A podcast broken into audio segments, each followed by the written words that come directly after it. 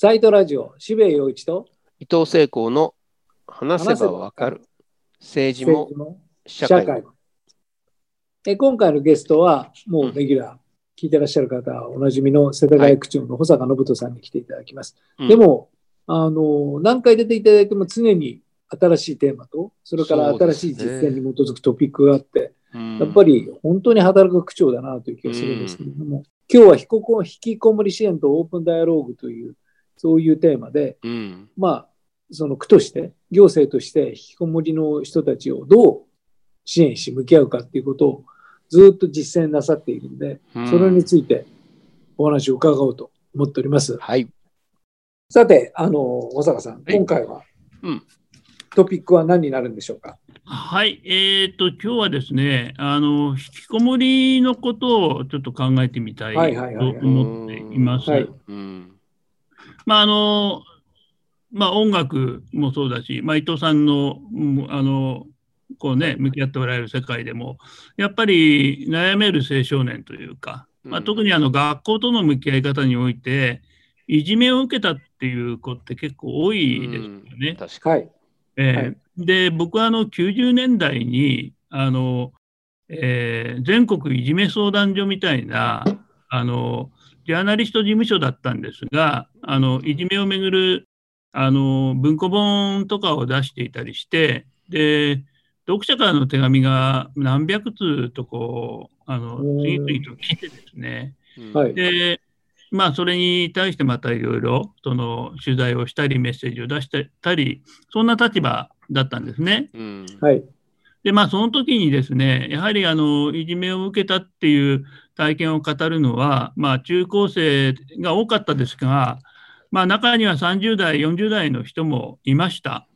まあ、時々思い出したようにですね、あの40歳前後になって、あの学校に、えー殴り込みに行くみたいな、まあ、事件が起きたりもしますけども、うんやっぱり長いこと内面にそのこう傷が残ってですね、で大体精神科の治療にかかって、あのまあ、服薬してるっていう人が多かったですね。うんまあ、それも一人や二人じゃなく、ずーっとその混乱する人たちとうまく生きていけないっていう、まあ、叫びとか、うんあのまあ、救援要請とかですね、うんまあ、いうのとこう向き合って、まあ、来たんですね。なかなか難しい、あの本当にそのサポートすることは、あのなかなか難しいなって人も、まあ、実は多かったんですけれあども、ね。はい。でまあ、そういう経経験があったんで、あの引きこもりの問題がまあクローズアップするのは、大体まあ不幸な事件によってあのクローズアップしますよね。で、はいあのまあ、これは思い出したようにこう、あの2、3年に1回そういう事件あるんですけれども、まあ、世田谷区長になって、やっぱり引きこもりをちゃんと支援するセンターを作りたいというふうに思いました。で、7年前にですね、池尻にあるものづくり学校ってあるんですが、うんはいはい。そこにですね、あのメルクマール世田谷という名前の、えーこれはまあ臨床心理士などを中心とする専門スタッフで構成する、あの引きこもりの当事者、まあ、大体当事者は相談に来ないので家族になりますけれども、あの家族かと当事者の連絡、相談を受けて、まず家族の相談に乗り、後に当事者が居場所としてそこを使うみたいな。で、えー7年やってですね、600世帯ぐらいのその支援を、えうんまあー、すごいですね。ねはい。で、一応人口比で推定値なんですが、世田谷区内90万人口だと、6000人ぐらいの引きこもりの方がいるんじゃないかうんと言われてい今ます。はいはい。で、まあ、そのうち1割ぐらいには、あのなんとかあの出会うことができたと。まあ、いうことなんです。で伊藤さん、やっぱり引きこもりやそのいじめのことって結構、あのいろんな形で直面されるでしょ？そうですね。まあ、えい意外なほどやっぱ多いですよね。うん。まず、びっくりしますね、これは。よほど傷ついてる人たちがたくさん社会の中にいるいうう。ん。でも渋谷さんはずっと活動的で引きこもるっていうことはなかったでしょ？すごいバカみたいな言い方をされてますね。悩みのない、ろろくでもない人間で。失礼な。えっとですね、だからその6000人っていう数もやっぱりすごいと思うし、そのうちのその本当に引きこもりの方って出てこないから、そのうちの600人と出会えたというか、そうねその。人たちとちゃんと向き合えたっていうことは、まあ、行政としてはすごいことだなと思いますね。ううんんで、それでですね、今日あのメインで紹介したいのは、はい。あのその引きこもりセンターを運営しているのが、公益社団法人青少年健康センターっていう名前の、えーそういう組織なんですね。はい。で、そこで引きこもりのあのプログラムの、まあ、指導をされているのが、まあ、ご存知と思いますが、斉藤玉樹さんという、はい。うん。あの精神、はいえー科のお医者なんですはいね。、臨床医でもあるし、まあ、そのいわゆる、えーまあ、分泌科でもあるし、そうですねまあこのこの番組にも出ていただいております。そうですよね。はい、でその斉藤玉樹さんがある時に、あの本を2015年だからもう6年前になりますけれども、はい、オープンダイアローグっていうですね、うんあの本を出されたんです。うんはい、で、その本が私にはもう本当に衝撃的で、うん。はい。いや、これはまあいろんな本を読む中でこれほどこうびっくりした本はないっていうぐらいのうん。本でした。で、えーなぜかというと、やはりあの、フィンランドの西ラップランド地方にあるある病院で始まったあの療法なんですけれども、うん。はい、あの統合失調症であるとか、いろんな妄想を持っている人たちのあの連絡を受けたときに、あの24時間以内に医者や看護師や臨床心理士とか、そういうスタッフが何人かで、そのうんお宅に行くんですね。お宅に行って、その、まあ、要するに果てしなきこう対話をするんです。なるほど。あのその対話をして、いくつか原則があってですね、あの要するに本人を必ずこう囲んで、本人がいないところでこの人を入院するかどうかみたいな話は絶対しない。うん。そして、うんあのすごく面白かったのは、妄想に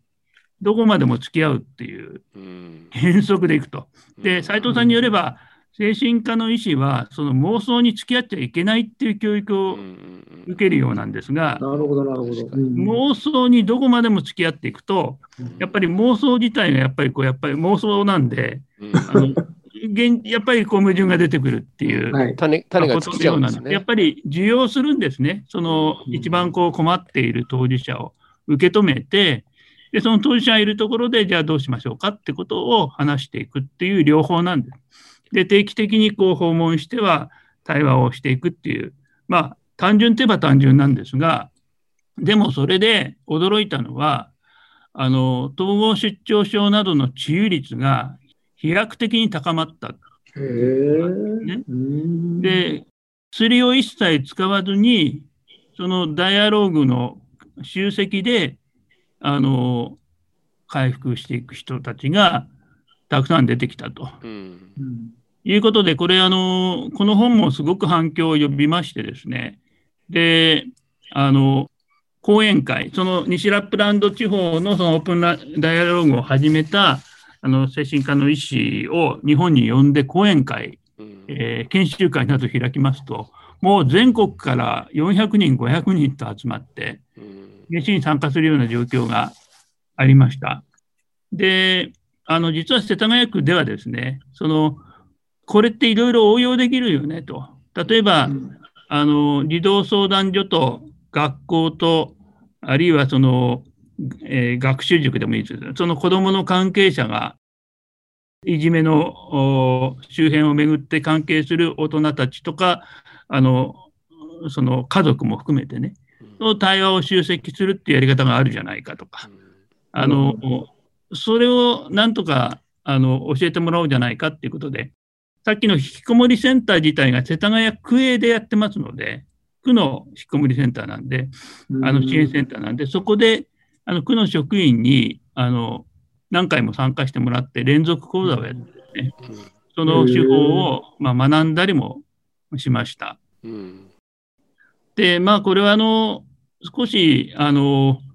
知る人ぞ知るの、こなんか聞いたことありましたか？いや、初めて聞いて、いや、あの今、お話ししようと思ったんですけど、いや、その自治体がそこまでやって、はい。現実的に成果まで出しているっていう例は、まあ、本当に稀有なんじゃないかなと思うんですけれども、どうなんでしょうかね。あの、実は、えー来月、自由民主党の国会議員の皆さんが大勢ですね、あの徹底的に視察したいと言ってこられるということなんで、あの、規模としてはかなり、あの、大きなところになってます。なるほどね。それから、あの、いろんな窓口はあるんですが、その担当職員がその何年かに1回変わったりするようなタイプの窓口ではなくて、うんやっぱり専門のあの臨床心理士などがちゃんとあの分担しながら、その困難なケースとも向き合うと。うんでそしてやはり、その当事者があの実際に自分と同じようなその経験をしたり苦しんでいる人がいるんなら、ここならってことで、何年かかけてですね、うん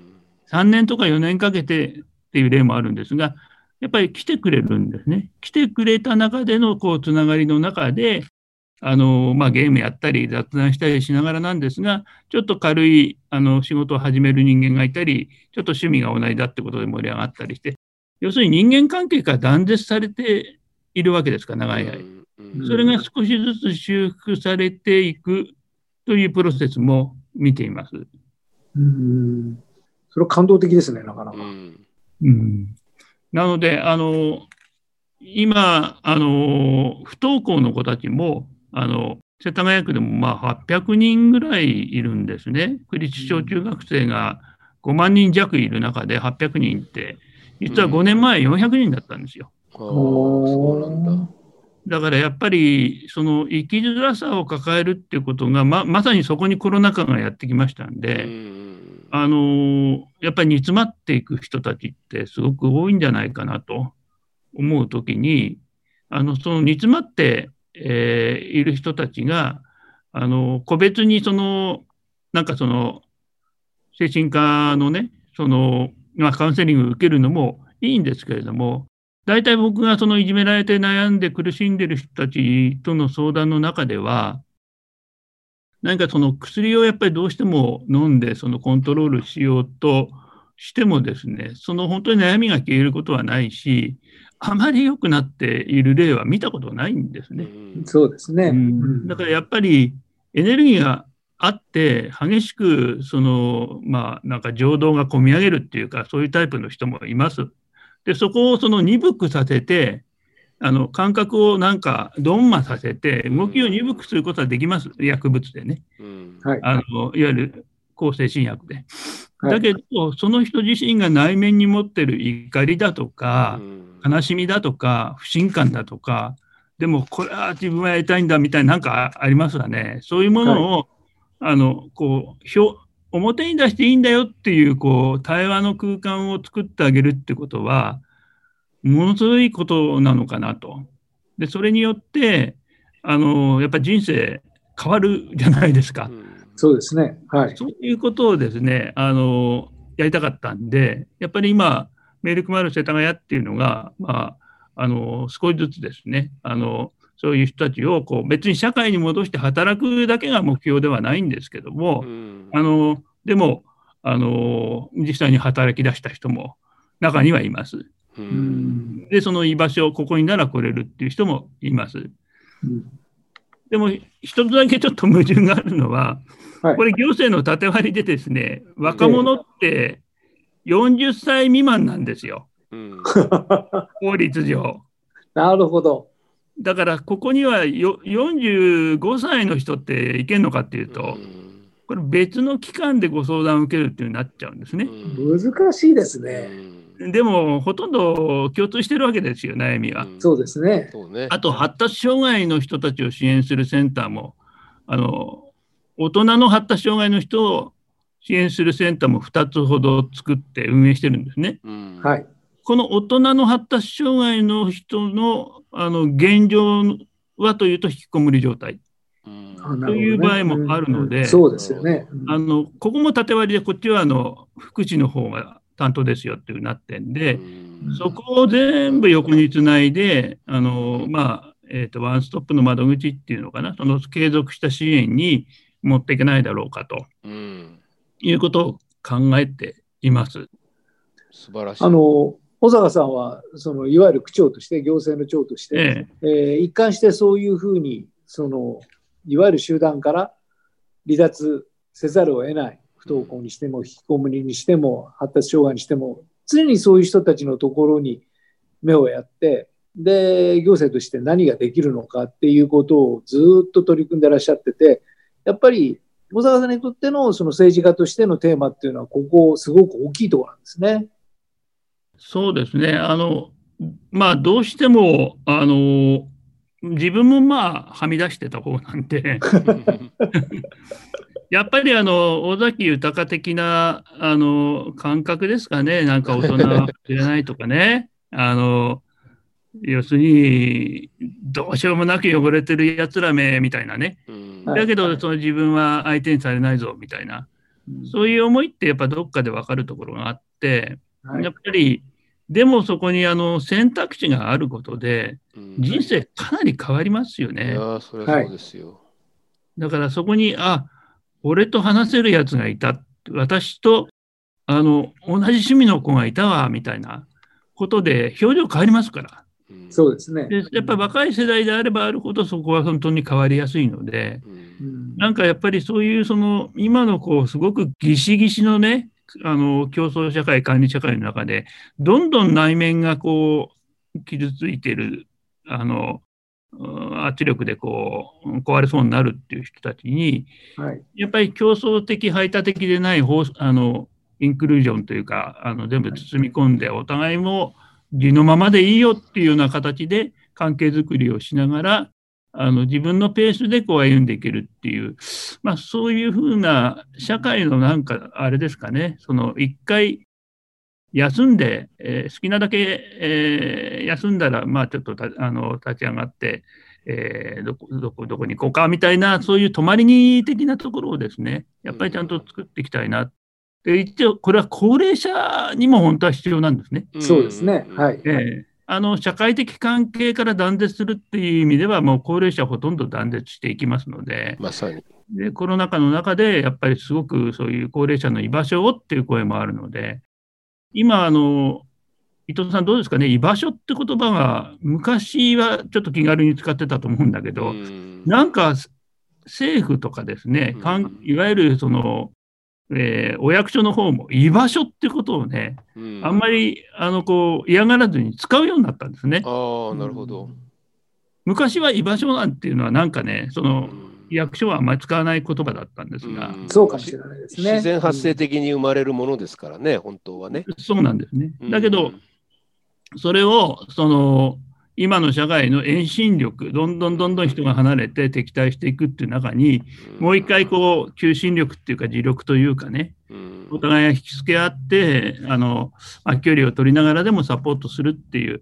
まあ、心地よい人間関係、あ、今日は良かった、今日は寝れるわみたいな、なんかそういう時間を提供するっていうことは、まあ、僕はちょっとあの行政はそういう面ではアートでもあるんじゃないかなというふうに思っていて、素晴らしいあのうん、そういうことによってあのそこをくぐった人がねまた社会に参加したり別の価値を作って表現したりあるいは自分の人生、えー、こうなんかいいきっかけになったよって言ってくれると嬉しいなっていうところなんです。なるほど。いや素晴らしい試みだと思いますね。で、今、それこそその自民党の議員の人たちが、今更っていう感じが保坂さんなんかからするかもしれませんけれども、みんな見に来るっていうのは、例えば区の中で予算を組むにおいても、そんなべらぼうな膨大な予算がかかるものではない。でも、やっぱり誰もが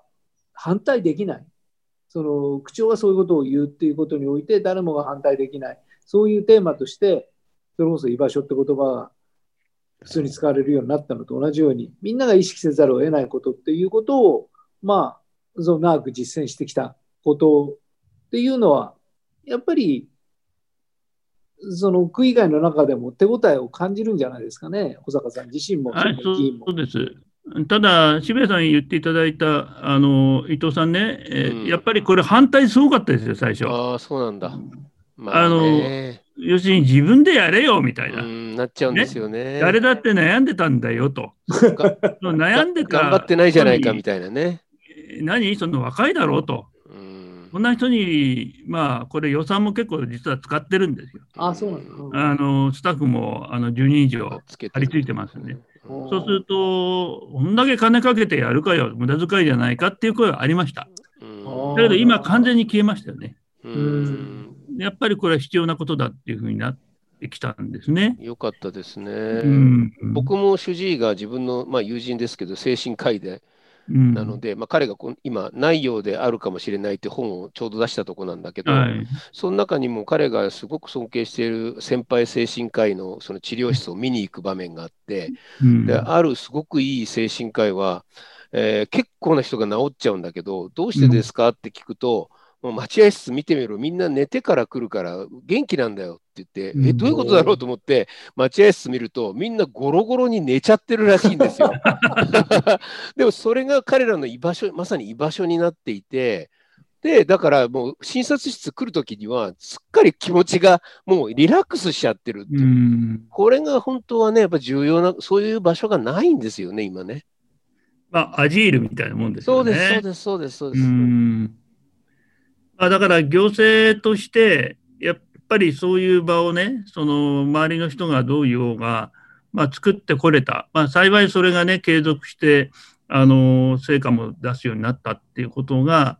あのやっぱりこの国の社会を、あの切って捨てて、なんかね、その役に立つやつだけ来いみたいな社会ではなくて、あのいろんな時があると。いうことで、まあ、リスタートがいつでもできるような社会に、まあ、変えていくっていう現場だと思っているので、さあ自民党の国会議員の皆さんがどういうふうに見るかわからないんですが、まあ、でも僕としてはあの世田谷区だけがそういうことをやってるんじゃなくて、